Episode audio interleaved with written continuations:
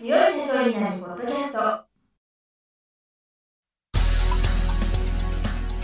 この番組は数字がちょっと苦手な中小企業経営者の方のための番組です日頃から多くの経営者の相談に乗っている中小企業診断士と税理士の2人の対談形式で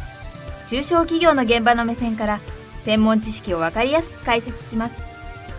会社経営に数字を上手に活用していただくために会計税金融資などをテーマにお伝えしていきます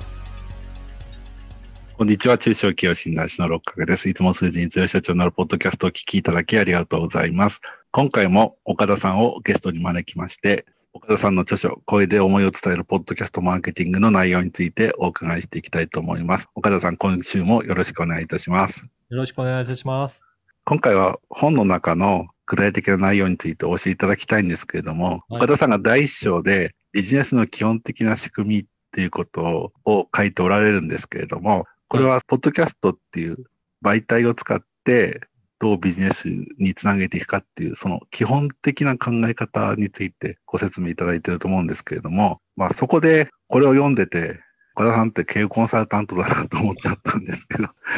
これを知ってるだけでもすごい勉強になるなと思うんですけど、まずですね、ポッドキャストってそのビジネスのどういった活用していけばいいんでしょうかっていうところでちょっと漠然とした質問なんですけども、そこをちょっとお話しいただければと思うんですが、はい、そうですね。本当にポッドキャストっていろんな活用の仕方があると思うんですけど、お客さんによって、まずどんな目的でこの情報発信をしていきたいのかっていうところから私はヒアリングさせていただくんですね。その目的がお互い意識がちゃんと合ってないと、たとえ番組がアクセスすごい増えても、お客さんが本当に実行していきたい、実施したい、目標となっているものに達成しなければ、まあこれっておお客さんのお役に立てなかったなっていうことになってしまうので、じゃあ番組を発信してどういうことを実現したいんですかっていうところを、まずお客さん自身、あと私自身も把握しておくっていうところがまあ最初は大切かなということで、お客さんがビジネスとして、じゃあ何を目的にやるんですかっていうところを、まあ整理していくっていう。まあ、そのあたりから始めるのがいいかなと思って、一緒の基本的な仕組みっていうところを記載させていただきました。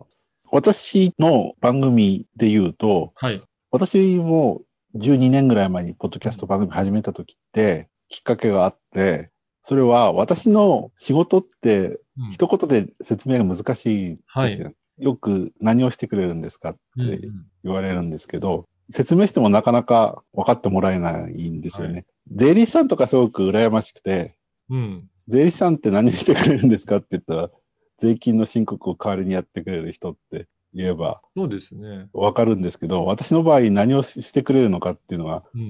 分かりにくくて、それだったらば、私の仕事の内容を音声番組で配信することで、うん、まあそうは言ってもね、リスナー数がそんなに多いわけじゃないんですけれども、私が自分の仕事に関する話を、ポッドキャスト番組で話していれば、うん、理解してもらえるかなっていうのはきっかけだったんですよね。はい。岡田さんの場合ですね、うん、番組2つあるんですけど、はい。岡田さんのその1つのポッドキャストで人生が変わるでしたっけ？はい。そうですね。その番組は、うん、ポッドキャストってどんな素晴らしい媒体なのかっていうのはよくわかる番組なんで、そしたら、そういう理解者増えたら、当然岡田さんに番組接続してくださいっていう人が来るってことになりますよね。そうですね。だからそこの番組では私の専門性をやっぱりもっと表現したいっていうことで、ポッドキャストに関するあらゆるなんか情報をそこで発信して、で、そこで興味持ってもらった人に、まあ、問い合わせいただくっていうのは、そんなためにこちらの番組は作っていますね。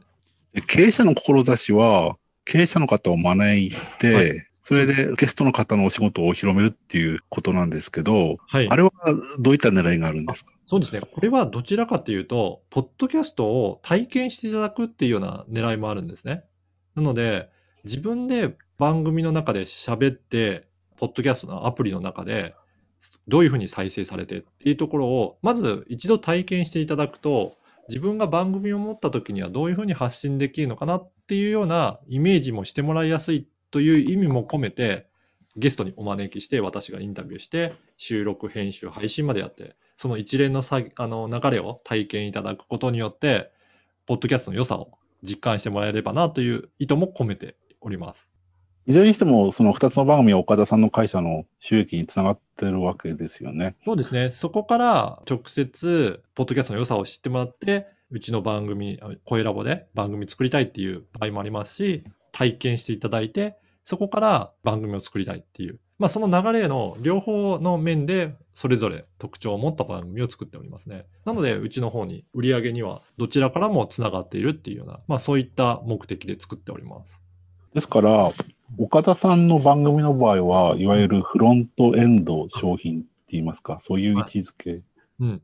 そうですね。そこで経営者の志なんかまさにフロントエンドのような感じで、これ収録、編集、配信費用として費用をいただきながら発信もしてるので、まあちょっと本当に体験するっていうようなフロントの商品になってます。で、それを本格的にコンサルしたりとかプロデュースしてもらって、番組作りたいっていう人のバックエンドに弊社のサービスがあるという、まあ、その流れになってますね。岡田さん以外の会社では、フロントエンド商品としてポッドキャストを配信してる人といったら、やっぱり小林まどかさんですかね。小林まどかさんは、そうですね。まどかさんはちょっと違った感じで、いろんな方のインタビューを聞いてもらうっていうので、まどかさん自身の知名度アップしたりとか、どんなインタビューをされる方なのかっていうことで、まどかさんはその後、話し方とかの、そういったセミナーをやったりとか、オンラインの講座をやられているので、そちらを知ってもらう、知名度を上げるっていう意味もあるかなと思いますね。あ小林さんの場合は、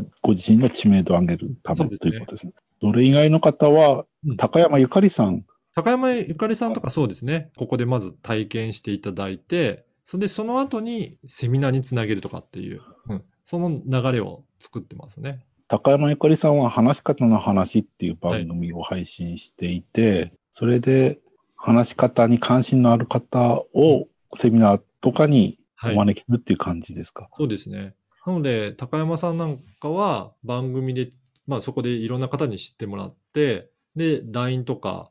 登録いただいたり、あとはセミナーにつないで、で、そんでセミナーで、あ、こんな感じで教えてもらえるんだってなると、バックエンドとしては、個別の話し方のコンサル受けたりとか、セッションを受けたり、あとは企業さんも企業研修をそこから依頼される場合もあるようで、やっぱりそういった実際にどんな話し方の教えていただけるのかっていうのを体験いただくっていうことですね。で、実際に番組内では Q&A とかで、話し方に関するお悩みも答えているので、あ、こんな感じで、えー、教えてくれるのかなっていうような、そういった疑似体験のような感じもできていくかなと思っております。なので、そのステップを全部あの作っている感じですかね。ということで、ちょっと時間になってしまったので、紹介した事例がそれほど多くなかったんですけれども、まあ、ポッドキャストを使って集客の一年の流れにうまく活用することが大切だっていうことですよね。はい。ということで、この続きはですね、また来週お伺いしたいと思います。岡田さん、今週はありがとうございました。ありがとうございました。今回の対談はいかがでしたでしょうか？この番組では公開質問を募集中です。2人のキャスターに回答してほしいという質問は、この番組の配信ブログの専用フォームで受付しています。ぜひお寄せください。またご意見ご感想も同様に専用フォームでお受けしております。配信ブログは検索エンジンで「数字に強い社長」と検索し最初に出てくるブログです。それでは次回もどうぞお楽しみに。